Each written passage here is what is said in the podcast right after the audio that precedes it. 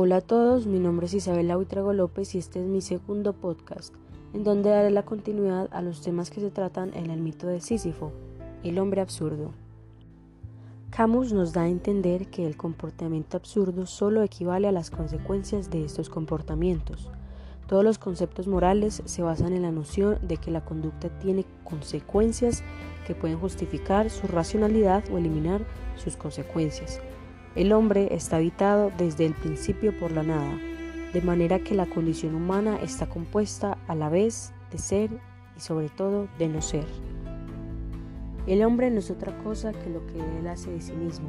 En ese sentido, el ser humano está condenado a la libertad, piensa el filósofo francés.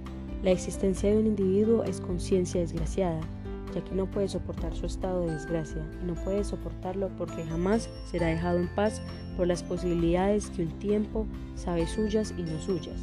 Son suyas porque rompiendo consigo mismo las elige y no son suyas porque nunca las podrá agotar en su totalidad. El hombre absurdo es el que no se separa del tiempo. Don Juan no piensa en coleccionar las mujeres, agota su número y con ellas sus probabilidades de vida. Coleccionar es ser capaz de vivir del pasado propio, pero él rechaza la añoranza, esa otra forma de la esperanza. El hombre absurdo multiplica también a este respecto lo que no puede unificar. Así descubre una nueva manera de ser que le libera por lo menos tanto como libera a quienes se le acercan.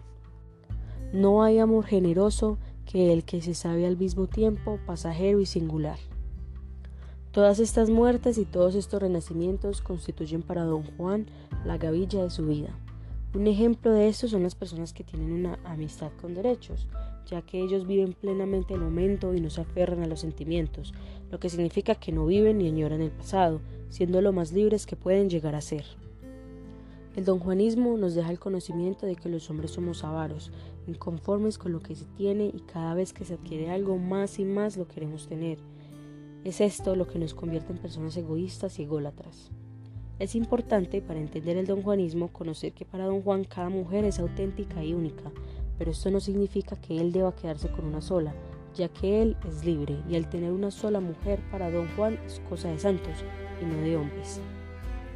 Por otro lado, la comedia nos da a entender que nosotros, los seres humanos, tratamos de vivir muchas vidas, queriendo ser lo que los demás son, sin caer que nos estamos olvidando de ser quienes estamos destinados a ser.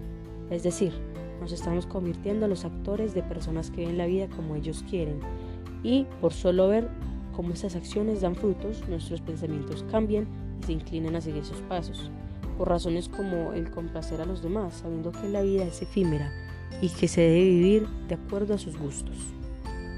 Por último, nos encontramos con el tercer ejemplo de Camus, del hombre absurdo, que es la conquista, la cual nos habla de que cada ser humano tiene sus temores, pero solo él debe ser el conquistador de estos, porque vemos como el hombre a menudo piensa que sus esfuerzos serán en vano y por eso tiene miedo de vivir libremente, sin tener presente que ante los momentos difíciles debemos ponernos de pie de las derrotas y seguir firmes hasta el último momento.